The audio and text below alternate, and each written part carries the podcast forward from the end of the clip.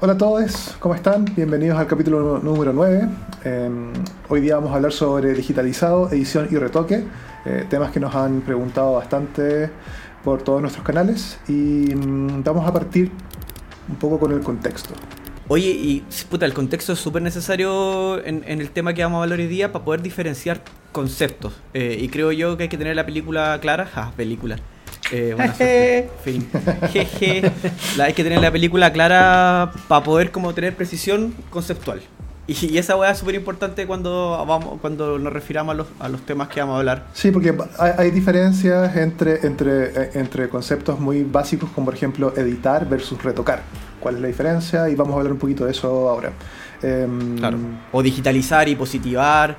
Eh, retoque, etcétera, montaje. partamos por algo simple, que es el, concepto de edición. Cuando uno toma una, una foto y, y, tiene un archivo fotográfico, el proceso de edición es básicamente elegir qué fotos de todas las que tomé son aquellas con las cuales quiero trabajar. Y el proceso de edición puede ser un proceso de edición inicial, donde eliges todas las fotos que tomaste. Por ejemplo, tomaste tres rollos, eh, de esas 36 fotos por tres, elegiste 20 fotos. Y con esas 20 fotos son las que vas a trabajar más adelante. Y de esas 20 puede que finalmente te quedes solamente con 10 en un proceso de edición posterior. Pero edición es básicamente elegir. Elegir, ordenar y organizar tu fotografía. Claro, ahí está el típico error de pronto de decir, ay, voy a editar esta foto y se enfocan en una foto y empezar a hacer cosas como cambiarle el color, limpiar ciertas cositas y eso no es edición, eso es retoque, ¿no? Tal cual, para mí, siempre, para mí siempre fue edición, era como meterme a Photoshop y borrar una, una pelucita. Pues. Claro, pero... pero... ese es el proceso de retoque. Y el proceso de retoque incluye, eh, por ejemplo, la limpieza que decía Mayro, edición de color, los balances de blanco, las exposiciones, las curvas, etc. Em, la limpieza puede ser tan simple como eliminar las pelusas, como por ejemplo eliminar una persona completamente de la fotografía dentro del retoque. Eh, Oye, hablando de eliminar personas, ¿se acuerdan que antes no había Photoshop? Entonces, las típicas fotos familiares, y cuando querían dejar a alguien afuera, las impresiones la gente las rompía. Pues, pues, es cierto, sí, sí, sí. Y le ponían una marcada de alguien, claro, una persona así sin, sin cabeza. Bueno, ese, ese proceso se llama manipulación. La manipulación fotográfica, que, que es como un sub eh, un subconjunto del retoque, que es cuando efectivamente cortas, la, cortas una foto o la pintas encima.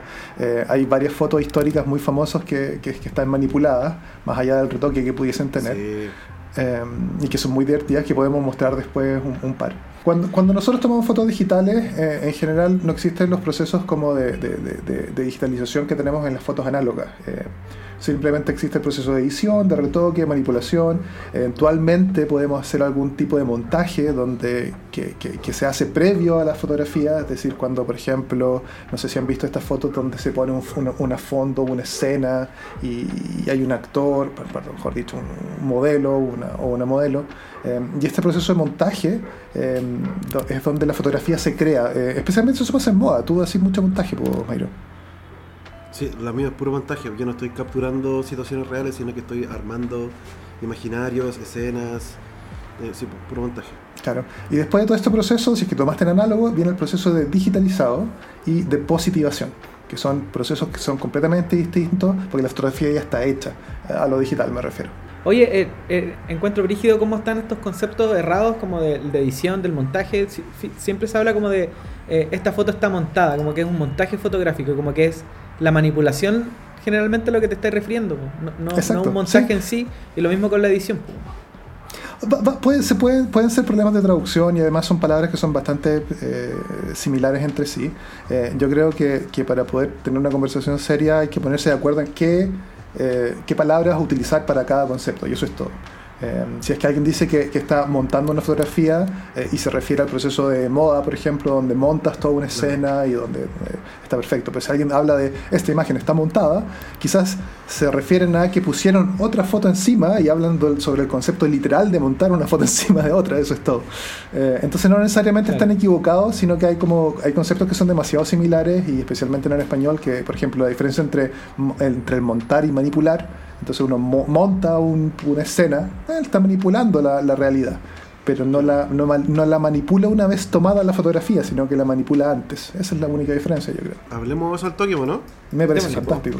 yo tengo, yo cacho una, una foto que es súper interesante y también es súper conocida, Ujú. que tiene que ver con, con una manipulación.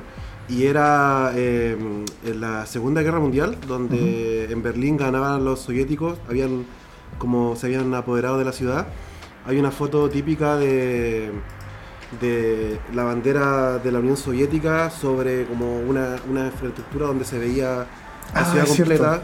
Y es la típica eh, donde, claro, es una bandera gigante, gigante, gigante. Y esa foto, bueno, esta persona eh, eh, hizo esa foto porque la foto que, ¿se acuerdan también? Hay una que es de, de, de los gringos como con una bandera también gigante. Sí, pues Sí, el la Jima. famosa. Exacto. Claro, ya, pues entonces esa foto también se usó mucho como propaganda eh, y eso Exacto. también a- ayudó a generar un montón de un montón de recursos también para seguir invirtiendo en guerra, ¿cachai? No, pero la, primera es manipulada y la segunda es montaje, ¿no? No, espérame. Eh, no, no, no, la primera es original, según yo, la de la bandera estadounidense, esa es original. Ajá.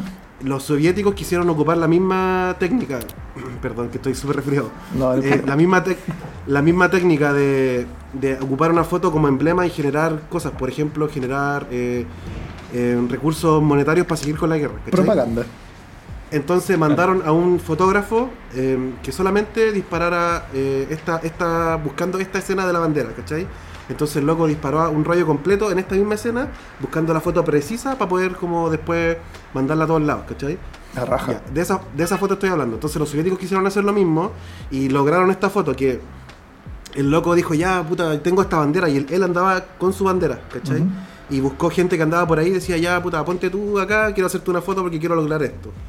Entonces, ¿eso en qué, en qué, qué- en Eso qué es un, es montaje. Eh, Es un montaje, montaje, claro. sí. Sí, sí, para es un montaje. Estás armando una escena ya. ficticia. Eh, Está armando una escena, claro. Claro. Y ahora hay otra cosa que también es súper interesante con esa foto, que ya, los locos de- eh, revelaron el rollo, tenían las 36 fotos y escogieron una. Esta es la foto que nos gusta porque, no sé, la composición, la bandera se ve gigante, no sé. Esa es la edición. Esa es la edición. Claro. Y luego, eh, claro, escogieron una, esa es la edición. Y luego, eh, cuando ampliaron la foto y la vieron como bien, se dieron cuenta de que eh, los, los soldados tenían, mientras que agarraban la bandera, ¿cachai? Ujú. Como en este gesto, andaban con muchos relojes. Ah, me recuerda esa historia. con muchos relojes. Sí, entonces lo que tuvieron que hacer fue Retocarla. retocar, sí, Exacto. retocar y con una aguja literalmente rayar el negativo para Ya, poder eso es manipulación. para poder eh, eliminar los relojes porque al tener tantos relojes eso significaba que los soldados Bueno, se estaban portando mal, po. claro, Exacto. andaban luteando, andaban, claro, asaltando, robando, básicamente portándose mal. terminó, po. terminó el Call of Duty. Eh, no, porque loot eh, Sí, es po, una sí, palabra en inglés, po. Sí, loot es Eh, robar. Sí, Loot es robar, claro. Sí. Como saquear, saquear. exacto, saquear. Esa es la, la- Como sí, la gente, pero no es lo mismo de la gente que vende loot que también roban. Claro, no, le da mala onda. Oye, eh, ya pues entonces estos locos se, se veía súper mal éticamente y no les ayudaba como a, a comunicar este mensaje, entonces por eso se lo tuvieron que borrar y ahora están todas las... Hostia, con gallitos brígidos. Eh, están todas las fotos sin relojes, pero la original tenían dos o tres relojes cada uno. Y esa, esa era la weá que se llamaba mano chopeo. po. Antes uno, uno se puede reír como. No sé Sí. si era un término que ya se usaba. O No. quizás empezó o surgió cuando ya existió el Photoshop. Pero después los gallos que todavía trabajaban en fotografía análoga hablaban del mano chopeo. Porque lo bueno es.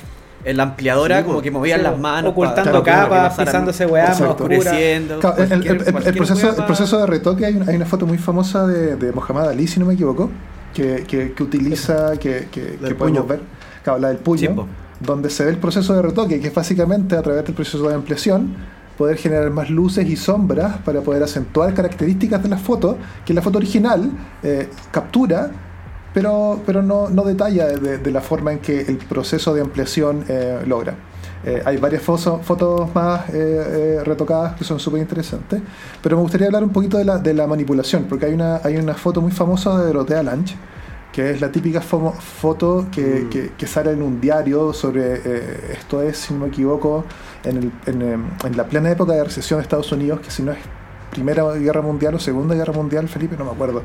Em, pero es una foto reportaje donde, donde se ve em, una madre con dos hijos em, en una tienda. Y esta foto sale publicada y cuando se publica se, se retoca un montón para el diario, y podemos mostrar una imagen de esto, pero además se elimina una mano que está presente en un borde. Y esa mano Un se dedo, un dedo. Se elimina, El dedo gordo. Se, se elimina, claro, se elimina el dedo gordo. Y esa manipulación, básicamente para poder dar la sensación de que la, de la mujer está sola y no está acompañada, para, para acentuar la soledad de la persona que se está fotografiando. Igual Eh, es un detalle súper claro. sutil porque la mano es como que pa- pasa muy piola, po. No, pasa súper, súper piola. eh, pero es, un, pero es, una, es un ejemplo de manipulación que, que, que, el, que el fotógrafo elige hacer para poder acentuar el discurso que está fotografiando. Y es muy interesante. Claro, es como querían evidenciar que era una, una mujer sola, quizás como abandonada en la soledad, Eh, pero como aparecía una mano, como que les cagaba eso porque, bueno, no está sola porque hay alguien al lado. Es como Tal cual. Exacto. Tal cual. Exacto. Y, eh, y a, a través de ese mismo proceso de manipulación, después hay un proceso de retoque para los diarios. No sé si eh, la gente sabe, pero los diarios antes eh, eran impresos en papel blanco y negro. Eh, ya no hay muchos diarios en Claro. circulación. La foto era en blanco y negro. Y el proceso de impresión era un proceso bastante más básico que el que tenemos ahora, donde hay colores, hay, hay gradientes, etc. Entonces la fotografía necesitaba ser contrastada de, de forma en que cuando se imprimiese se, fue, se, se viese de la mejor manera posible y podemos mostrar una foto del proceso de, de retoque que se hace en esta foto. em, que esto fue en una exposición que tuve la suerte de ir de Dorotea y ahí está la foto. Es muy interesante el proceso de retoque. Oye, de retoque y manipulación también estoy cachando que tienen como un, un pintado atrás, como de pronto para generar más contraste, o sea, Claro. con el fondo. Claro. Eso Exacto, tal cual. Eso es, para poder generar... esa. Sí, es notable porque, claro, nosotros eh, cuando retocamos, retocamos, eh, ba- balanceamos un poco los colores, agregamos o quitamos un poco más de contraste, vemos las sombras, etc. pero en general no- cuando va- mandamos a imprimir no, no tenemos este problema porque las impresoras actuales eh, o los procesos de ampliación actuales son procesos que son muy detallados y logran ser muy fieles a la realidad. Pero antes los procesos de, de- de multiplicación de la imagen eran bastante más precarios. Por O sea- eso está pintada de blanco atrás. Pero ahora, ahora no... es que no se haga, sino que ahora se hace de distintas formas. sutil. Por ejemplo, la, Claro. la foto publicitaria, bueno, retocáis cielo, sacáis personas, Sí, sacáis claro. hoja, acomodáis Sí, brazos, puta, un montón Sí, de claro, o sea, la Día a día, que uno no nota. ¿Y usted- ustedes se acuerdan que, no sé si ustedes al- alcanzaron a ver lo- los kits de retoque de fotografía análoga, que eran como unas pequeñas temperitas que venían como unos, en unos pocillos chiquititos. Bueno, depende de la cantidad del, del- del gallo que utilizaba. Pero venía el pincel, era como comprar un set de témpera o acuarela, pero era especial para pintar negativo y para pintar eh, ampliaciones. Y venían Qué todos viejo, los como no me es- escala, escala de grises, ¿cachai? Completa. Entonces, mi tío que mi tío Jorge, que era fotógrafo, que le mando un saludo donde quiera que esté mi tío Jorge querido. Eh, él era fotógrafo y tenía tenía estos sets de pintura que cada vez que ah, pasaba algo, un puntito, un puntito negro para pintar el negativo, para pintar la ampliación. Era una, una profesión totalmente distinta Qué a- o un oficio en verdad, Sí, un totalmente oficio distinto, completamente a- distinto a al la de foto. ahora. Sí. Mm. Sí, yo no alcancé a ver eso. No, pues esa weá es del año del, Pero yo creo brígido, que y- 80, 90. Pero llevado al podemos- detalle, como que podía, no, no cualquier one también lo podía hacer, pues tenía que tener como No, una pues, habilidad de, no. de dibujo, ¿cachai? Un oficio real, oficio Claro, real. o sea, sí. No te mandaba un, un eche homo. Ese que cumplió, que cumplió años. Cumplió 10 años de leche homo. Oye, ¿y por qué no aprovechamos, ya que estamos hablando de, de, de ampliación y, y de revisión de negativos, vemos el trabajo que, que hace o hizo el Pablo Inirio, que era como el, el gran maestro del cuarto oscuro de Magnum, que puta, ahora me, me acordé porque adelantaron la foto de, de Mohamed Ali, de Ah, perfecto, claro. Thomas Webker, Ujú, y puta, todas las fotos de James Dean, que bueno, hay una foto que las vamos a mostrar aquí, ujú. donde el, el Pablo Inirio, que era el, el- el maestro del cuarto oscuro de Magnum, bueno, hacía todas sus anotaciones eh, dentro de la primera, o sea, hacía una primera ampliación, hacía todas las modificaciones, anotaciones de cuántos pasos para arriba, cuántos pasos para abajo, etcétera, y después sacaba, la- y hay una foto de la foto final. Claro. Y, y es brigio el, el- el- el trabajo que hacía En, estos gallos. en el proceso de ampliación, lo que uno hace es básicamente tomar una foto en el papel de la foto en negativo. Y en ese proceso uno puede agregar o quitar pasos de exposición en cada uno de los elementos. Por eso Felipe hablaba del mano chopeo. Literalmente puedes poner la mano, y bloquear la luz generar para, sombra. que, para generar sombra para que una zona esté más o menos expuesta que las otras. Eh, y los profesionales ocupaban no solamente la mano, sino que además ocupaban pequeñas cartillas que ellos iban cortando, tomaban la foto, la recortaban y, y- y- y cortaban pedazos de papel para poder exponer más una zona que otra y generar un resultado que, por ejemplo, en la foto de James Dean que, que toma Dennis Stock, eh, que está muy oscura inicialmente, genera una separación del sujeto con el fondo que es notablemente distinta a la foto original. Y, y a la larga tus manos son pinceles, porque es como que vais vais Claro. como, gen- como generando como capas de sombra que, que, eh, a la larga es como una larga exposición la weá. po. Es como cuando Claro. una foto en la calle y se ven los autos, pero claro, tú estás viéndolo como ya a nivel de papel y toda la como- Sí, increíble. Es un oficio que, que- que está un poco eh, perdido, pero eh, en general el trabajo que uno hace cuando está... eh, después de digitalizar una foto análoga y el proceso de retoque, eh, uno tiende a revivir eso, especialmente si está ocupando, por ejemplo, lo que le había pasado a Felipe, que reveló un rollo eh, blanco y negro, perdón, un rollo a color en blanco y negro. Este proceso de retoque le permite salvar la fotografía y poder recuperar Claro. información que se encuentra en, en el archivo digitalizado. Oye, y, y el rol, eh, quizás insisto en la weá, pero el- la pega que se en estos gallos en el laboratorio oscuro era un oficio totalmente distinto a ser fotógrafo. O sea, sí, notable. Sí, eh, bueno, de hecho, que de hecho se me acuerdo, especializaban en eso. po. Exacto, me acuerdo en una entrevista de. Hay un libro de, de Cartier-Bresson que se llama Ver es un todo.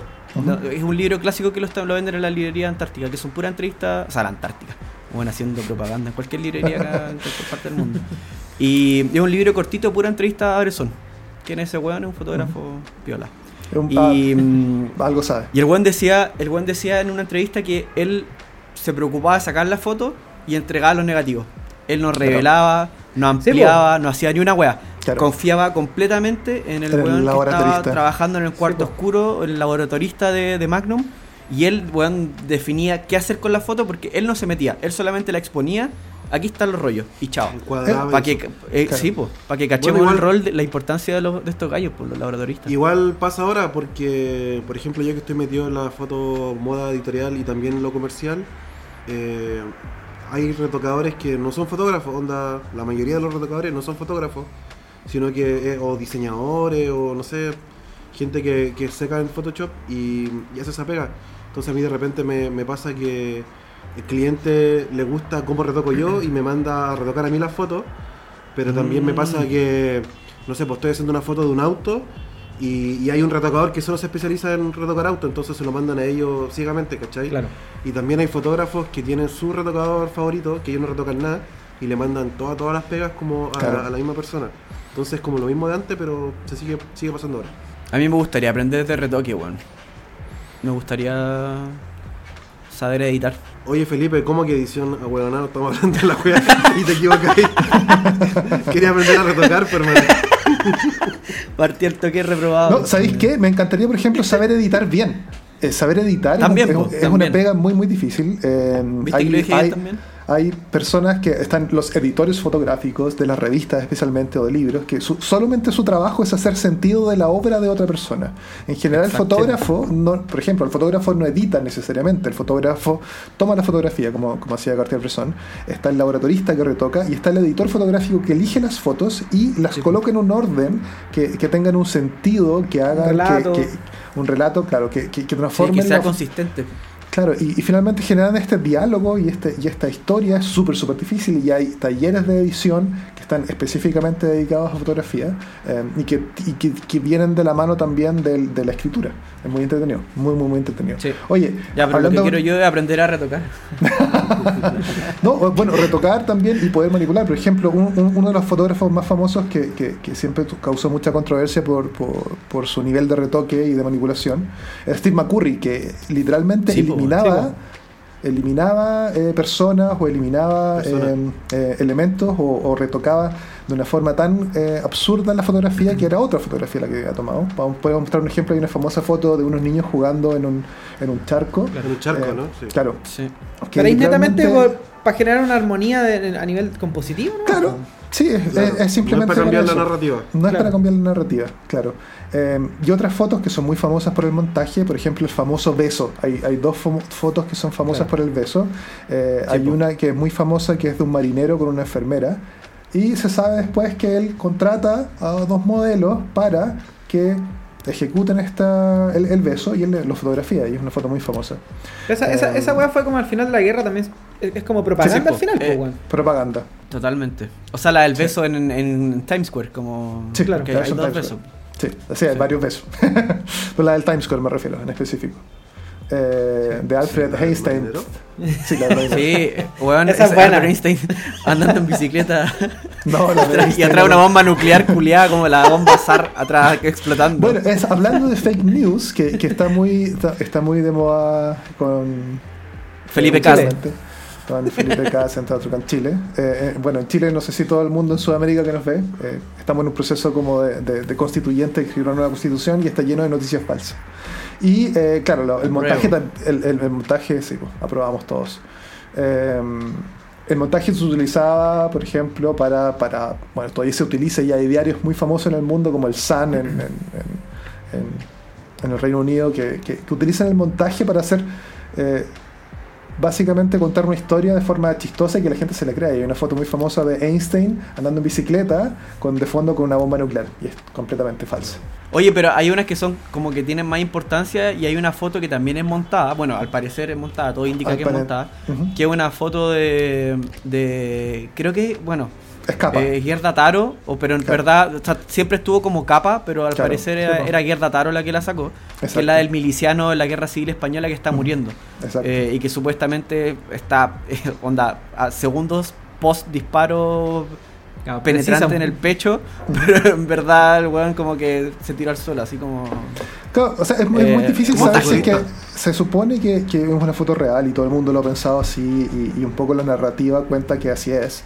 Eh, también hay- cabe, cabe decir que, que Capa, se- que, es un, que es un fotógrafo que, que- es muy famoso, era un seudónimo que utilizaba él y otra fotógrafa a la cual se le atribuye la gran, una gran cantidad de trabajo que es muy importante dentro de la fotografía, pero que, que recientemente se de- redescubre su relevancia y su import- importancia y su trabajo que se le había asignado a un hombre, por, obvio, las fotógrafas no, no existían en esa época. ¿Y eso es por un tema netamente eh, machista del rubro o es por un tema de protección de los mismos hueones No, de que, no sé, están rubro. fotografiando una guerra, los Totalmente. podían matar? Sí, no, Funado, totalmente, totalmente. machismo.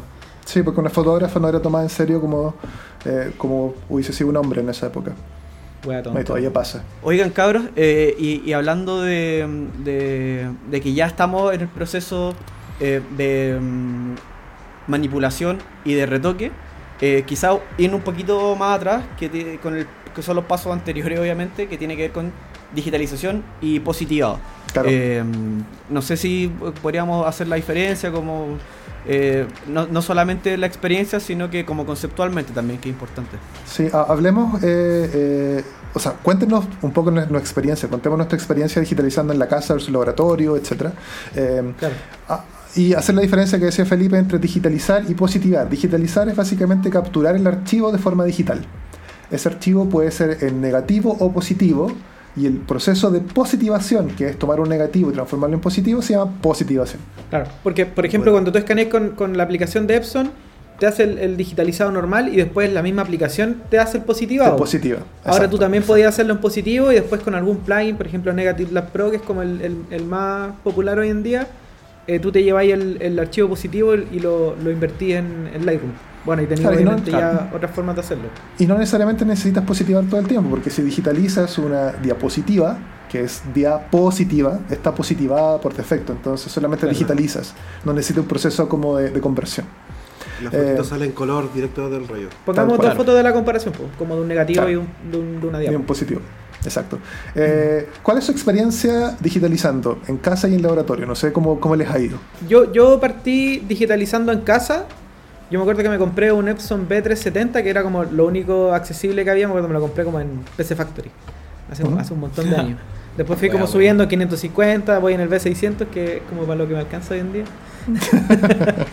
Pero Y se viene el 14200. básicamente vais cachando que los laboratorios hacen una pega de, un, de, de una digitalización rápida igual, porque es como para tú compartirla en redes sociales, como con un negativo muy muy muy muy pobre en, en cuanto a En resolución. general. En general, porque obviamente En también tenéis claro. digitalizados de laboratorios que son como calidad más alta, pero tampoco son tan altas a lo que tú podías hacer en tu casa como, como con, con, con cariño. que tú sabés cómo queréis ver la foto también. po. Yo creo que por Claro, eso como ahora que no- fui También es decidiendo hacer esa weá. que- Sí, no, es, es todo un mundo, pues, weón. Es todo un mundo porque vais cachando distintas mañas, después te vais como adentrando en que existen distintas formas de digitalizar en el mismo escáner. Por ejemplo, esta weá que haces tú, Pebble, de mojar los negativos, ponerle un, un, o un, un vidrio como... como- ¿Cómo se llama? Como anti- rings. anti-Newton, como para los rings, para los, para los anillitos culiados que se forman. Eh, y podéis ir haciendo de- un montón también de, de, de- de holders también que tú podéis poner el negativo para que quede más plano, porque el negativo generalmente se curva. Entonces tú tenés como Claro. eh, los holders que vienen en los escáneres base, a veces vienen como una- una- una- unos papelitos, unos cartoncitos más duros como para poder eh, dejarlo un poco más tenso. Ahí está. y eh, claro, pues, la idea es que siempre tengáis lo más, lo más, lo más, lo más plano posible. pues. Y, y Claro, yo dentro de es- este es- descubrimiento, después caché que estaba como toda esta digitalización con cámara. Yo, Claro. yo después de un tiempo yo vendí mi escáner y empecé a digitalizar con... Yo tenía una Sony A7R3 que son 42 megapíxeles si no me equivoco, que te, te entrega un archivo gigante. Y con un lente macro le sacáis una foto con una, una mesa de luz por debajo. eh, y, y obviamente el proceso es, es mucho más rápido. Oye, pero ¿para qué le sacáis una foto digital a un negativo? Mejor toma la foto digital. hay varios de Ha sido, ha sido bueno, ah, puta, puta que wean con esa weá. En verdad es la forma de tener el archivo. Pero se hace también en cine. En hay, hay, locos, hay locos que usan técnicas que graban, ponte tú con una ARRI eh, en digital toda una película, después la pasan a negativo y escanean el negativo para darle un- una textura distinta a la película y no quede tan Claro. digital. ¿Cachai? Como que se hace hoy en día como en distintos Sí. rubros, más que la fotografía también. ¿Cuál es tu experiencia, Mayro, con, con revelado? Perdón, con digitalizado. Yo tuve la misma experiencia, oh, estoy muy gangoso, weón. La misma experiencia que, que el Pablo, que era, bueno, primero en el laboratorio, después escáner en la casa y luego eh, con cámara. A diferencia del Pablo, yo me quedé con cámara, me gusta, encuentro que es un proceso más romántico igual porque el escáner dentro de todo es como abrir la tapa, poner el negativo y cerrar la tapa. En cambio con el, con, con el setup de cámara digital tenéis que, no sé, po, eh, tú hacer el foco manual, armar todo este setup que venden, a todo esto, venden unas weas como Negative Supply que, que, que es una wea como tope Perfecta. de línea, un- claro, un setup de trípode con mesa de luz y todo. Que Ah, lo venden completo, con po. y toda la weá. Viene hasta como con una especie de parasol para que no le entre luz, porque Sí. Si tú escaneas con una ventana al lado, Tope. ten- tenéis filtraciones de luz, pues, ¿cachai? Claro. Sí, una to- tope de línea heavy para digitalizar. Eh, pero claro, no, yo, yo pongo un, un trípode con la cámara mirando para abajo. De hecho, uso el, el iPad o la pantalla del compu como mesa de luz. Eh, y me hago mi hold. Ay, es que yo soy un weón. Sí, pero- Dilo, un cagado culiao, un cagado culiao. Yo Yo, me siempre hago al holder con cartón y todo. Corta- ¿Y cartón piedra, sí, po. Bueno, Sí, que la única cartón piedra forma, si, si queréis, por ejemplo, tener los, los, el, el, el espacio, El borde. Los sprocket sprockets, como los bordes, tenéis que hacerlo con cartón piedra porque ningún ningún soporte de negativo te va a mostrar todo el... No. Sí. Algunos te El muestran, borde, pero como sí. la mitad de la wea, ni siquiera se alcanza Sí, a ver pero como queda el horrible, Kodak. Oye, y me quedé con el tema del escaneado en casa, más que por lo que decía el Pablo, porque el Pablo dijo, puta, cuando tú escaneas en casa tenés mayor, mayor resolución. Eh, pero yo, el por qué lo hice así fue porque, o por qué me quedé con mi propio escaneo, es porque más que la resolución, es el tema del, del dedicarle tiempo a, la a cada foto en específico. Porque claro, si yo soy un laboratorio que recibo 200 Claro. rollos al día, puta, dentro de todo igual voy a darle automático, automático, automático, Claro. que la foto se vea relativamente bien y, y listo, ¿cachai? En cambio, si yo tengo un rollo de, no sé, pues 10 fotos, por ejemplo, con la mamilla RB67, me dedico el tiempo a hacer el balance de blanco perfecto, Claro, que todo quede impecable. Claro, y por eso me quedé por, con, el, con el escaneo en casa versus el laboratorio. Aparte hay un tema de que tú sabís cómo, cómo quisiste exponer esa foto y lo que quisiste lograr, entonces a lo mejor vaya a subir la Claro. sombra, lo vaya a exponer más, un poquito menos en el, en el digitalizado. Sí. Yo creo que también hay un tema importante de, de como tener como el, el proceso completo. Por ejemplo, si reveláis en casa, obviamente vais a tratar de digitalizar en casa, porque ya estáis como metido en la weá, te compraste implemento y todo el tema. Eh, pero sabéis también de que si hay un problema dentro de la cadena, de repente tenéis dudas, puta, ¿me habrán digitalizado mal esta cuestión que esta foto salió mala? ¿La habré expuesto mal yo? Entonces tú al ver el negativo también, porque hay gente que ni siquiera se dedica como a ir a buscar sus negativos a los laboratorios y los laboratorios tienen Es una- verdad, weón. cajones Bueno, llenos bueno, de negativos. Oh, a, propósito de eso, ¿Cachai? sí, no, no, y, y es heavy. Qué rabia, Eh, weón. eh, tengo uno, con- conocí un laboratorio en, en, eh, fuera de Santiago, eh, en otro país de hecho. En Coronel, Lota. no, eh, un- un- me hice muy, muy, muy buenas migas con unos chicos que se llaman eh, Negative Therapy. Y, eh, no, perdón, Exposure Therapy. Y eh, ellos me contaban, fui a revelar con ellos eh, y fui a digitalizar con ellos, hice todo el proceso con ellos en Nueva York. Y me decían que si es que quería recibir mis negativos de vuelta o quería que los tiraran a la basura. Y mi cara fue como, Sí, po. "What? ¿Me estáis hueveando? ¿Cómo? cómo? Eh, son son tus negativos. Es como, ¿Por qué los van a tirar a la basura? Y que era, era muy, muy normal que la gente no fuera a buscar los negativos y los tenían que tirar a la basura porque... Oye, déjame Mayro. piola, loco. Mayro te yo, te- yo tengo un cajón, yo tengo un cajón lleno de negativos del Mairo que todavía no se lleva el culiado y que están ahí. Mira, De que Pero- le revelo y todo. se merece todo el resfrío este culiado, se lo merece completo. No, pero eh, depende, porque cuando es un proyecto que me importa de verdad, obvio que recupere y lo guardo y todo. Lo guardo en la guantera del auto.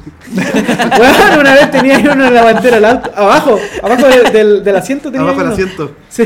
Sí, pues, pero por ejemplo, si fue al cumpleaños de alguno de ustedes o nos juntamos a comer alguna weá y ¿No voy te con la importamos? shoot, chao. La weá. Los bota la el pico este weón. ¿Cachai que te consideramos para el podcast porque éramos Oh, amigos y toda la weá y nos decía esta weá? Oh, qué terrible. Bueno, pico, weón. mi, mi- mi experiencia ha sido súper entretenida porque yo empecé a tomar fotos análogas hace mucho, mucho, mucho, mucho, mucho, mucho tiempo. Eh, y tuve la suerte de que me pude comprar un B600 de una. Eh, Estoy hablando así como Claro. 2006, ponte tú. Eh, y antes de eso, lo que yo hacía era eh, usar un escáner normal. Pero pedía las fotos ampliadas. Entonces iba, revelaba, me ampliaba en la ¿Verdad, fotografía y yo escaneaba la foto ampliada. Entonces hay un proceso que, que- que me salto ahí durante varios años. Eh, ahora estoy escaneando con un, con un B750 Pro que encontré por ahí muy barato y la diferencia entre el B600 es, es notable.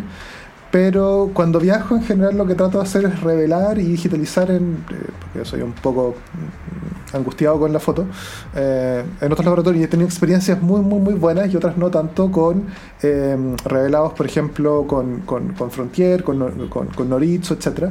Eh, y ha sido muy interesante ver un poco la diferencia de lo que puedo lograr en casa, porque lo que yo hago es Claro. revelar eh, eh, en laboratorio, cuando es a color. Eh, cu- cuando revelo color en la casa es, es muy raro porque en realidad no tiene mucho sentido desperdiciar tanto químico para tan pocas fotos. Eh, pero el digitalizado trato de hacerlo yo, nunca lo digitalizo en, en laboratorio, a menos que esté viajando. ¿Cómo lo hiciste tú, Felipe? Puta, para mí, a, a ver, yo creo que ha sido más sencillo porque disparo puro blanco y negro. y en verdad no vale mucho la pena mandar a revelar blanco y negro. Este es un proceso tan manual que no se lo confío a nadie. Eh, Creo que al- más de alguna vez, sí, de hecho, cuando antes de que yo revelara, me pa- mandaba negati- mandaba a revelar rollo blanco y negro y por puta, por paja, por descuido, por negligencia, por que porque el, el revelador, eh, porque el weón que revelaba era cagado con los químicos y estaban vencidos, cualquier weá tenía malos resultados. Sí, Entonces, Nombre y desde que empecé Sí, Mayro Mora. Que renuncie el culeado. Entonces, que Pablo. Go. Pablo Go. Entonces, puta, desde que empecé a revelar, yo en mi casa nunca más necesité de un laboratorio, excepto cuando disparo color una vez a las 500, que ahí me voy siempre a la segura y mando a JPF. Eh, y, y el tema del escaneo, porque ahí estábamos hablando del revelado, ya, el revelado lo hago siempre yo. Ujú. Y el escaneo, que es lo importante y la pregunta, eh, también lo hago siempre yo. Desde que empecé con los rollos, un tío, otro tío, mi tío Marco, solo a mi tío Marco. Digitalizador me, me regaló, me regaló un escáner weón, que me dijo, oye, yo tengo un escáner, me dio que estaba con, con negativo en la casa, eh, y me dijo, oye, tengo un escáner, era un, como un Epson B2470, debe haber sido los primeros que tenían un- una tira de, de luz para poder, De, para poder escanear, sí. Y me dice, oye, te lo paso, yo no lo estoy usando. Y de ahí empecé a escanear.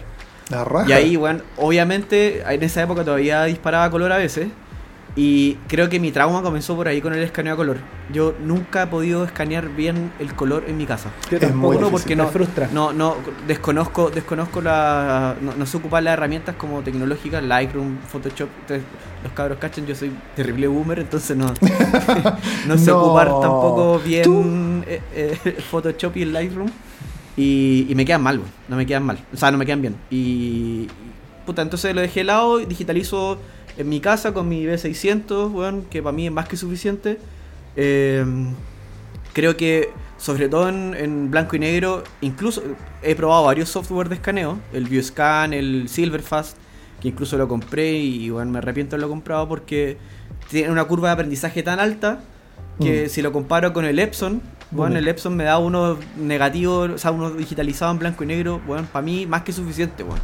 Eh, Claro. Y sobre todo en medio formato, el B600 eh, te da muy buena calidad en medio formato que yo no necesito más. Eh, entonces, puta, hago todo en mi casa y, y en verdad me ahorro mucha plata. Yo creo, no sé cuánta plata me habré ahorrado con todos los escaneos, weón, me cago, no sé. Entre el reveleo y el escaneo, weón, yo creo que me he ahorrado, weón, no sé. No, ahora están como Harta- escane- harta plata. digitalización, Así perdón, que- revelado y escaneo están como 20 dólares afuera. Aquí en Chile no Sí, sé cuánto está el En digitalizado. Chile todavía no está caro. O sea, como 6 lucas el escaneado digitalizado de un 35 milímetros, ¿no? 5500, ¿cuánto es? Puta que Pero- está cara esta weá, weón. pero- ¿a Pero, pero para- sigue siendo barato acá, pues, weón. Sí, pero ¿a, a qué resolución? A resolución baja. Ah, no, pues son, son archivos chicos, pues, de mil, Claro, mil y sí. tanto. dos- Y J- no, JPG, no, no TIFF. Claro, JPG. Sí, Claro. Oye, y también hay un tema con, con el revelado color, ahora que decía el- estaba hablando el Felipe ese tema, eh, que a mí me pasa lo mismo, como que yo eh, disparo muy poco color porque nunca he podido obtener resultados bacanes, como que siento que cuando escaneo se me viran los colores, de hecho lo más consistente que he logrado es escaneando con cámara, de hecho el setup que tengo yo hoy en día, que es el V600, tampoco es mi, mi setup favorito, yo si fuera por mí tendría como eh, digitalizado con cámara, pero tendría que comprarme ahora un macro, tendría que comprarme como un- Mm. un- un- un- una base completa como este Negative, ¿cachai? Como bacán. Eh, pero hay un tema ahí que eh, a mí me frustraba también harto cuando veía en Instagram locos que di- disparaban weá en film y tenían unos resultados así brígidos, weón. Como que yo decía, ¿qué onda esta weá? Y, y después me fui dando cuenta con el tiempo que los locos, entre rollos que disparan, ponte tú disparan un Néctar, un Portra, un Portra 800, un 400, 160, tienen colores muy similares. Y es porque los locos Mm. en post, eh, como que tratan de homologar lo máximo posible las curvas. Entonces, ¿qué- Claro. ¿qué, opinan ustedes de, El- de esta manipulación de no ser fiel como al color? Porque hoy en día igual es difícil ver eh, o, o como conocer cuál es la, la real tonalidad de un rollo, a no ser que te vayas a, no sé, Ken Rockwell y empecé a ver como weas muy ñoña, pero si no, ¿dónde tenéis esa noción? Po? Antiguamente todos cachaban más o menos que cuál rollo era de día, de noche, no sé qué, pero ahora como Claro. que te meten un preset y a lo mejor las Fujis quedan medias verdes, otras no. ¿Qué, qué opinan ustedes de, como de, esa manipulación en sí? A mí me da lo mismo, es un- la fotografía al final es un, un medio nomás y uno lo manipula como, como quiere. Por ejemplo, podría ser igual de, de cuestionable el disparar un rollo a color que te salga con los colores que no te gustaron y lo pases a blanco y negro. claro. O sea, eso, Claro. ya- eso es como mega extremo porque pasáis de Sí, una hueá color a blanco y negro. Y yo siento que no hay atado con, con manipular las fotos, con moverle la temperatura, un montón de weas así. Yo también he tenido esas como como dudas del cómo chucha lo hacen como para tener colores tan ricos. Y, y tengo dos teorías. Eh, la primera es que los locos disparan siempre como a. como a. ¿cómo se llama esta weá? Como a una hora perfecta. O no o- o- o trabajan los rollos como corresponden. Por ejemplo, no voy a disparar un rollo de 100 o 200 asas en un atardecer tirando para noche, porque lo más probable es que me salga subexpuesto y por eso los colores, no sé. Entonces los buenos seguramente usan los rollos perfect y con una luz muy rica. Eh, y la otra eh, teoría que tengo, que es más conspiranoica, salfate, toda la weá, que, eh, que según yo, acá en Chile, la luz llega de manera distinta. Es que es la latitud. bueno, que se- seguro Sí, es así, que acá en Chile llega la luz de manera distinta que como llega en otros lados. El cielo se ve más azul en otros lados, acá el nuestro cielo chileno es, es blanco, Sí, casi. Eh, Café por el golden, smoke. el- claro, por el smoke aparte. El Golden Hour dura súper poquito y el Golden Hour no es tan saturado como en otros lados. Sí. ¿Cachai? Eh, la luz es como de alguna manera, que no sé cómo chucha, siento yo que es más contrastada, donde las iluminaciones son más iluminadas y las sombras son, ¿cachai? Sí. Como más oscuras. Siento que hay una guay de contraste, entonces aunque tú hagas una foto eh, bien expuesta y todo, eh, eh, con la guay más básica, literal es el sol, la luz, donde ahí no tenéis ni una mierda que hacer. eh, es distinto acá que afuera, ¿cachai? Yo Completamente de acuerdo. dos teorías para el color. Y además hay, hay un tema que tiene que ver con no solamente con la luz y con, y con la latitud que, que- que decía el Pablo, sino que tiene que ver con la interpretación del color. Eh, Antes era muy fácil saber cómo cuando un rollo daba tal y cual resultado, porque cuando ibas a revelar, te llegaban las ampliaciones directamente desde el proceso de, de, de revelar. Ahora Claro. ampliar es un proceso muy muy caro y en realidad lo que hacen al ampliar es digitalizar e imprimir la Sí. digitalización. Entonces ya no es lo mismo que era antes. Entonces antes cuando disparabas un, un AGFA, disparabas un Fuji, disparabas un Kodak, te dabas cuenta que efectivamente el AGFA era morado, que el Fuji era verde y que el, el Kodak era amarillo. Y había una diferenciación como concreta de los colores. Ahora se interpretan. Y esa interpretación yo creo que es súper importante porque uno tiende a pensar que Kodak Gold va a ser un poco más... eh, em, Gold. Claro, caliente, como tibio o, o- o con una cálido. temperatura Cálido, mayor, cálido. más cálido, gracias, esa es la palabra, eh, que, que, por ejemplo, un Néctar 100, que un Néctar 100 no es tan cálido como un Gold, pero la verdad es que eso es- queda la interpretación de- del- de- del retocador. Y, y- Totalmente. Y, y ese proceso yo creo que es completamente, que, que tiene que ser, por un lado, honesto de quien retoca, y por otro lado también entender que tratar de, de lograr los colores que alguien toma en el desierto de Arizona, acá en, en el norte de Chile no va a ser lo mismo, porque estamos en situaciones de luz completamente distintas, y además la, el proceso de de, perdón, de, de revelado es completamente distinto, y la tecnología de digitalización va a ser completamente distinta, entonces va a ser muy, muy, muy difícil. Oye, y reto- eh, retomando un poquito lo que dijo Pablo, que los colores le quedaban mejor con, con cámara. Eh, yo concuerdo, yo me, me pasa que cuando escaneo con escáner versus con cámara, eh, prefiero más con cámara. No sé si tiene que ver también porque cuando disparo con cámara, disparo en formato RAW, que es como crudo, sin, sin Ujú. procesar, sin comprimir. Sí. Entonces tengo más libertad, puede ser eso. Claro. Sí. Y cacha que hice un ejercicio de. Alguna vez me fui a, a- a Japón y tiré fotos allá y revelé y digitalicé allá. Ujú. Y yo vi la- la- los resultados y dije, bueno, estas fotos están bacanes. Onda, el- el- más que la foto del color, ¿cachai? Como que decía, weón, este portra lo siento como un portra, ¿cachai? Que es como este imaginario que teníamos nosotros Claro, de los claro. colores. Como el color ideal. no lo tenía. Claro. Eh, entonces ahí está de nuevo, puta, en Japón la luz es más rica, no sé, o los locos revelan de mejor manera. Y agarré ese rollo que me gustaba harto, y, y a pleno sol, en atardecer, ¿cachai? En distintas situaciones, y lo reescaneé con cámara. Ujú. Y lo reescaneé con escáner. No tengo esa weá porque yo eh, no tengo para mostrárselo porque puta yo de repente... Botaste borro- toda la lo- weá. Boté todo. Eh, pero... Sí, po, hicimos la cuando comparativa, escaneé con cámara... Sí, pues cuando revelé con cámara, lo más parecido era... ¿Cómo? Cuando escaneaste con cámara. Digitalizarte Perdón, con cuando, cámara. cuando Ya, digitalicé... eh, ¿Ya? Disculpa, hermano. Cuando digitalicé con cámara fue la, la vez que tuve el resultado más parecido a ese escaneo japonés que me gustó caleta. Y ese que- escaneo japonés de haber sido con Noritsu o con, Con Frontier, eh. Fuji Frontier. Pues bueno. Seguro, sí, pues seguro. Un escáner dedicado. Claro. Oye, yo tengo una teoría por qué te quedan más fiel los colores y es porque cuando, cuando escaneáis con cámara nosotros escaneamos con el borde completo, entonces nosotros hacemos un balance de blancos previo con el borde del color del negativo, que es como que tú pescáis el colorcito naranjo del borde Mm. pum, y, y así es como un balance y lo procesáis antes de tirarlo al plugin que te hace esta como inversión de colores, ¿cachai? Tiene mucho Claro. sentido, weón. Y, y aparte, Mucho cuan- sentido. claro, porque tú cuando hacías el, el escaneo en, en- en un cama plana normal y no tenías este borde como para poder hacer ese juego, o tenías un borde extremadamente delgado que te deja el holder, no tenía esa, ese, ese tono preciso de cómo es la superficie del negativo. Entonces, claro, obviamente vaya a tener un color más fiel y por eso que todos estos locos que digitalizan con cámara ahora tienen resultados tan propos. Acá, acá hay varios que tienen el, este kit de, ¿cómo se llama la marca? Negative Supply. Sí. Negative Survival. Sí, pues, está, el- está el Gonzalo, he visto varios. Está la, Sí. La Pali. la Pali. Hay, Saricueta varias Impresiones también Saricueta tiene. también. Hay, hay varios locos que se dedican a eso. Tienen el kit Pro Pro. Me gustaría probarlo, Bueno, weón. ha- hablemos de la diferencia práctica entre un cama plana, entre la cámara y entre un tambor. ¿Les parece? Dale. Ya, ya, Ya, ya sé mi tenemos- cama. Me voy a un bus. Cama doble. Eh, estamos hablando de, lo- de, lo- de los flatbed o, o escáneres de cama, que son el típico escáner donde tú pones un documento, cierras la tapa y el proceso de escaneo, es- claro, tiene un vidrio, el proceso de escaneo tiene un- un- un- una, básicamente una cámara abajo que lo va, lo va digitalizando de forma muy lenta. Eh, la gran El ventaja... que- escáner típico de, de casa. de Claro, oficina. la, la- la gran ventaja de, la- de los, de los escáneres de cama es que básicamente son baratos.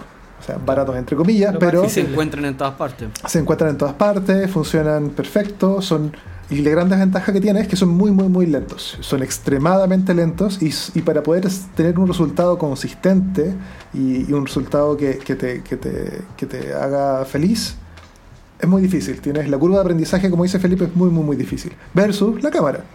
¿Cuáles son las ventajas y las desventajas de cámara, Mario? El, el precio yo creo, pues. Sí, bueno, uno. Tenéis que tener una cámara digital, pues, weón. Sí, Y con o sea, lente macro, con trípode, con la weá abajo. Pongámoslo en, en precio, por ejemplo, ya, un, un escáner lo podéis pillar ahora, un, un, un Epson barato en 200 lucas. Ya, ponle 300, 200 lucas.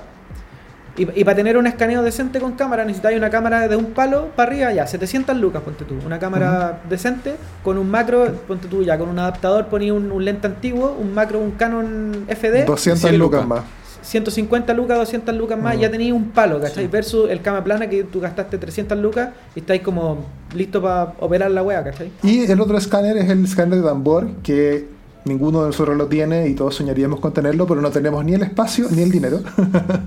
y la ventaja que tiene el escáner de Danbor es que tiene una resolución real altísima, de, de 8000, Claro. 10000 me- eh, dpi. Eh, claro, los Heidelberg creo que alcanzan a, a 10.000 dpi. Eh, la desventaja que tiene es que por un lado es lento, por otro lado es enorme, estamos hablando de básicamente un, un refrigerador. pe- sí, un refrigerador pequeño, o sea, es enorme. Eh, pero la ventaja que tiene es que el nivel de resolución, el nivel de, de, de sharpness, de, de nitidez que logra, el nivel de. de, de- de- ¿Cómo De- se dice? de detalle, detalle, de el- el precisión. el nivel de precisión y, y- y de los colores que logra es realmente increíble. Em, Podríamos poner una fotita de comparación ahí sí, entre, pongan, pongan, entre flatbed poner- Yo- yo- y, y tambor. Yo, yo tengo una, una- un par de comparativas también de fotos que cuando estaba haciendo este proceso con el Mairo, que hicimos como este descubrimiento del Negative Lab Pro, como juntos, y, y nos dedicamos a hacer esta ñoñería. Y tengo un par de fotos de escáner versus eh, cámara, y, y la- las puedo poner acá. Claro, y bueno, y ahí también entra el, el tema del proceso de, de- de positivado, porque por ejemplo yo positivo directamente desde Silverfast, no ocupo un plugin. Eh, yo sé que, por ejemplo, un, un gran amigo que, que es Cristóbal Marambio, él positiviza a mano, es decir, positiviza, toma el, toma el TIFF, que, que él, él toma una fotografía de la, de la foto, usa la cámara, y toma eso y hace el positivado sin plugin. Entonces toma la, toma la foto y por capa, por curva por curva, va positivando la, la fotografía y él logra unos colores súper consistentes y súper El mejor color de Chile, conchetumare. Yo Yo, yo finalmente- admiro la pega que hace el- este, este Sí. Claro, pero Es, el es- es foto un trabajo donde tenéis total control, realmente. Sí, Claro. Foto por foto. Claro. es Pero tenéis que darte la paja de seleccionar una foto, no lo vais a hacer con las Claro. 36 fotos, pues, weón, ¿cachai? Te está el proceso de edición, que es súper importante, elegir qué foto, en qué foto vas a trabajar. Que vale la pena invertir tanto tiempo porque esa weá de lo que hace el marambio, ¿cuánto, cua- en, hor- en hora hombre, ¿cuánto será esa weá por editar una foto? O sea, yo creo que ya, ya lo tiene bastante sistematizado, pero no menos de media hora. Ah, ya, ya, pero es. Ya, pero igual es poco. O sea, no es poco. El plugin son 30 segundos. Tipo. Claro, Sí. el, plu- el plugin son, es automático, pues. Sí, es... Dedicarle media hora de tu tiempo a la weá, pues. Claro, y seguro él también como con el training y con darle ha bajado los tiempos. Claro, por supuesto Seguramente sí. si le das tú al principio, Ahora, probablemente me rete y me diga, no, Juan Pablo, son, son 3 minutos. O no, no, son 4 horas. No, pero bueno, Weón, Pablo culiado son 6 horas y media por foto, weón. no. Oye, Cristó- el Cristóbal igual tiene el ojo ya súper pulido porque también dispara Claro. film desde una cantidad de años, pues, weón, así. Claro. Al punto que ese weón se compró una mamilla 7 cuando la vendían todavía. Como en Sí, 300 En lucas. VIH. ¿En cuánto se la compró? Creo que Muy barata. la encontró barata. Estaba en oferta, una weá así. Tiene, uno, tiene, buen- tiene buen equipo análogo, pero además tiene muy buen ojo de color. Y yo creo que eso es importante, lo que decía Mayro, es que él Tenemos tiene que la capacidad, tiene la capacidad de poder tomar la foto en la hora correcta, en el momento de luz perfecto y además Exponiéndola bien. saber ex- exponer perfectamente. Sí, y ese Yo no sé exponer de- a color. Ese trabajo de, claro, porque hay que exponer a color, que es súper distinto que hay que exponer a blanco y negro. Sí, yo, yo he tenido esta conversación con el Pebbles y, y, y, y el Pebbles me reta, me dice, tú no sabías exponer a color. y es es difícil, weón. es súper difícil, weón. Weón, con la Rally Flex, la Rally Flex te pone toda la weá perfecta, weón. Ahora yo, yo lo- los mejores Medición. resultados a color. Pero la lo- weá cuadrada más fome que la mierda. No, me gusta. La respeto de la rally. Oye, yo lo- los resultados, en, en por lo menos digitalizando, yo no, nunca he revelado afuera, afuera del país. Pero los, los mejores resultados que he tenido acá han sido con Color Plus. Como que los Portra no me Mm. convencen acá, los Fuji El 400 no me Color Plus convencen. tiene los colores más lindos que la mierda. Me encanta. Eh, hace una semana revelé un, un, un Color Plus en Migo y los colores culeados impecables. Me enamoré del, del rollo, weón. Y es lo más barato, Sí. weón. Migo tiene un proceso de escaneo súper rico, súper rico como cuando, cuando Sí. pagas por escaneo profesional ellos tienen un, un proceso digitalizado. ¿Y, y qué, qué máquina bueno. usarán? Estoy, Creo que la Frontier, ¿o no? sí, estoy casi Sí, seguro que tienen tienen un un Tiene Frontier. Sí. Creo que he visto el escáner ese como verdecito aqua. Sí, el El otro día subieron una historia y estaba, había un Frontier. Bueno, oye, ¿por qué no hablamos de, de, de diferencias de, entre el Fuji y Frontier, de- como en, en, de- en escaneado de máquinas de laboratorio? Claro. Yo creo que acá co- conocemos como el- los Frontier, los de Fuji, y, Y los Noritsu, que es marca propia. Y, y podríamos poner algunos ejemplos de, de diferencias, porque claro, depende del laboratorio qué máquina tengan, el resultado que vaya a obtener. Y Claro. Hay laboratorios como extranjeros que los weones, como, como Carmencita Lab, Claro. que esos weones probablemente tengan los dos y tú elegís como, oye, quiero este Tal o este cual, otro. claro. Y, Claro. ah, y eso Ah, ¿tú no tenías el dos? sueño, po. ¿No en tu casa? Oye, espérate, se me está, se me está olvidando uno, el, el, el Pacon. El Paco. ¿En, en qué sí. categoría entra? Oh, ¿verdad? El Paco, El Paco eh, en el- no- es no es cama plana, po. profesional, sí. Es Hay varios Pacos dando vueltas en Chile. pero eh, es como, es como el, el tambor, comillas, yo estoy No, no, no. el- de la ignorancia. Es, es muy parecido hace una curva, ¿no? Porque Sí. hace el rollo con Sí. una curvita. Sí, Sí, pero el rollo, solo, solo 135. El Claro. solo acepta 35 milímetros. La diferencia es el flatbed, tú tienes que cortar los rollos y ponerlos en, en holders. El tambor tienes que cortar el rollo, ponerlo en el tambor. Y los de laboratorio se llaman escáner de tira, donde Ah, digitalizan en la tira completa de 36 fotos o 26 fotos o, o el largo que sea, básicamente. Se llaman escáner de tira. Pebbles, ¿Mm? Pebbles, hablando de, cómo se pone el, el negativo en el tambor, eso es con, con humedad, ¿o ¿no? Hay, que, hay un líquido, un gel, como... Sí, esto es un proceso muy interesante y qué bueno que lo nombraste porque Tengo un tambor. justo- No, pero tengo. Tengo Marcelo que Ayala acá al lado. Muy pocas personas tienen. Mi, mi escáner tiene la posibilidad de poder hacer digitalizado mojado. Y Wea buena, weón. en este Con té. Con Coca-Cola. Y en este vidrio lo que se hace es poner el negativo aquí encima y con un líquido especial, que es un líquido que, que, que, evita que se generen como burbujas y que se peguen eh, pelusas. Lo que se hace es que el, negativo queda completamente estirado y absolutamente plano. Y la gracia de eso es que finalmente, y, y que es lo que hace el escáner de tambor y este proceso de digitalizado con, con mojado en, en- en los escáneres de cama, es que el foco del digitalizado está perfecto, de inicio a fin del negativo. Y los resultados son realmente increíbles a nivel de nitidez. Voy a, puedo mostrar el ejemplo de una foto que tomé donde el foco está en una tela de araña y se ve la tela de araña y si uno presta atención incluso podría ver, podría ver la araña. Pero el resultado es increíble. Oye, y para cerrar el tema del tambor, acá en Chile quien tiene tambor es Marcelo Marcelo Ayala. Ayala. Ayala. Sí, ¿Es el Marcelo Ayala? Así que si quieren... Es el único que tiene tambor real, porque también hay un par de, de tambores digitales de Hasselblad, si no me equivoco, dando vuelta por ahí.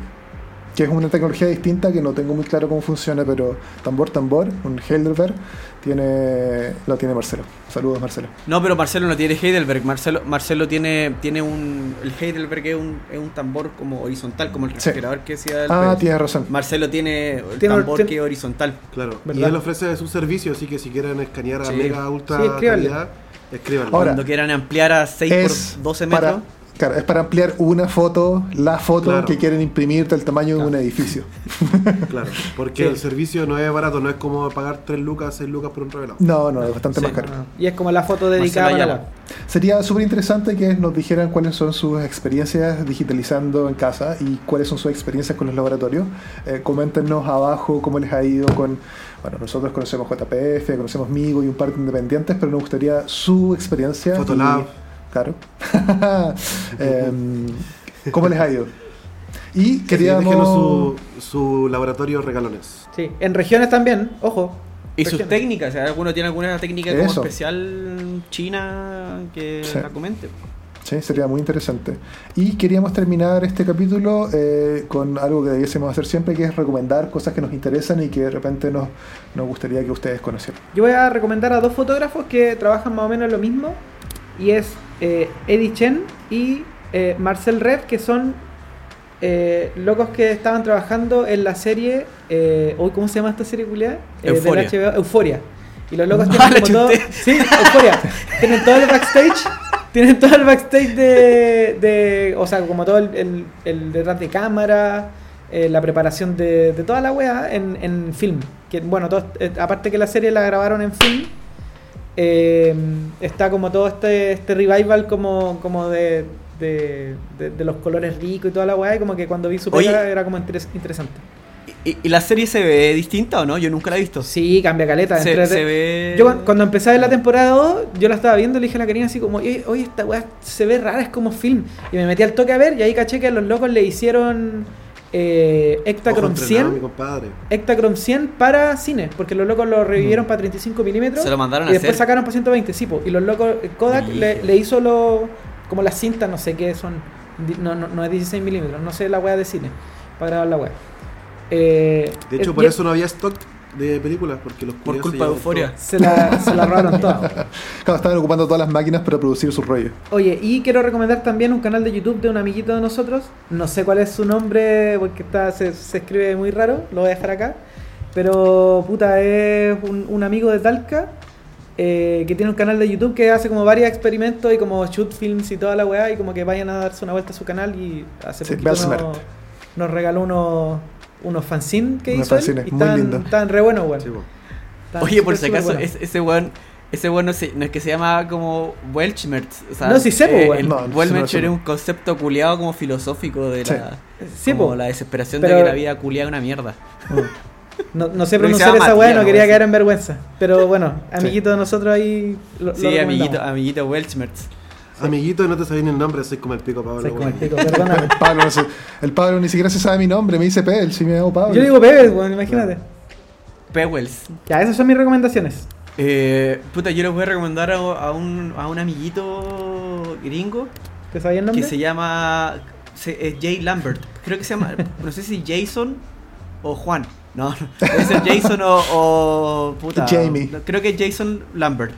Eh, y el weón es un capo culiao. El weón se especializa en disparar eh, negativo color eh, en 35 milímetros. eh, también lo, lo hizo con 120.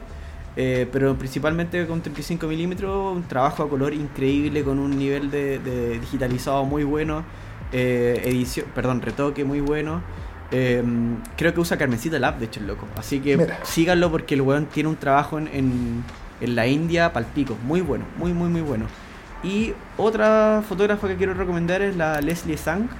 Que weón, por favor, solo métanse a ver el trabajo que hace ella porque weón es realmente increíble, es hermoso, es sublime, weón. Es no, muy lindo. No, no tengo palabras para describir lo que hace ella cuando, cuando saca fotos. Así que eh, pónganle seguir a esos dos, no se van a arrepentir. Yo voy a ir, voy a ir con, con dos recomendaciones. Una es una, una fotógrafa eh, que, que trabaja en Los Ángeles, Estados Unidos, de repente se mueve por ahí, por, por Europa, pero ella es retratista y sus retratos son increíbles. El, el trabajo que hace con, con- con la posición del- del- de los ojos y, y el rostro de las personas es realmente hermoso. Sí, ella se llama Rosie Matheson y la otra recomendación es que le den una vuelta al, al Centro Internacional de Fotografía que se llama ICP, eh, icp.org es la dirección y eh, vean las exposiciones que tienen, las publicaciones que tienen y los trabajos que están eh, mostrando siempre porque es una fuente de inspiración realmente increíble eh, y de donde yo saco en general también mucha inspiración. Mi recomendación es eh, un loco que se llama Chincolipe, hace un trabajo en color en 6x7 brígido. Chiclipe y en bajo. Chincolipe en bajo. No, eh, yo quiero recomendar a Forever 22, un chico chileno eh, que hace moda. eh, o juega ahí dentro de, de la moda, eh, usa la moda como, como un, un medio eh, y crea imaginarios muy bacanes. Él también asumo que es diseñador porque le mete elementos de diseño a sus fotos eh, análogas Buena. y me gusta mucho, mucho su trabajo. Es como, no sé, tiene algo que, que me parecía similar a mi recomendación anterior, que era el Esteban Vargas. El Forever eh, 22 también tiene como su estilo y se nota el toque cuando vi una foto y bueno, esta weá es de este chico. Y Bacán. eh, eh, recomendación de YouTube, hay un, un canal que se llama Vox y dentro de Vox tiene distintas listas de, reproduc- de reproducción. eh, algunas son de música, otras como de noticias, geografía y hay una que se llama Dark Room que tiene que ver con fotografía análoga. Y puta, un montón de tópicos. eh, Y de, de hecho en Darkroom estaba esta historia de, de la bandera de los soviéticos, los relojes. y Bueno. todo. Ah, brigio. Sí, así que esas son mis recomendaciones. Muchas gracias por sintonizar. Y buena suerte. Buena Cuídense. suerte. Buena Nos vemos pronto. cabros, cabras. Que estemos bien. Aprueben, aprueben. nervioso. Por el Aprueben. eso, apruebo. Por el- saludo por el pico, el rechazo. un saludo por primera vez en la vida. Eso. Si rechazan, Me váyanse. pidieron a la- saludo, weón. Primer Eso, capítulo que Felipe así que no se le corta el aprueben. video. Lo vamos a ver. Eh. Toda- toda- Gracias a todos. no me consta, no me Chao. consta. Chao cabros, saludos a todos.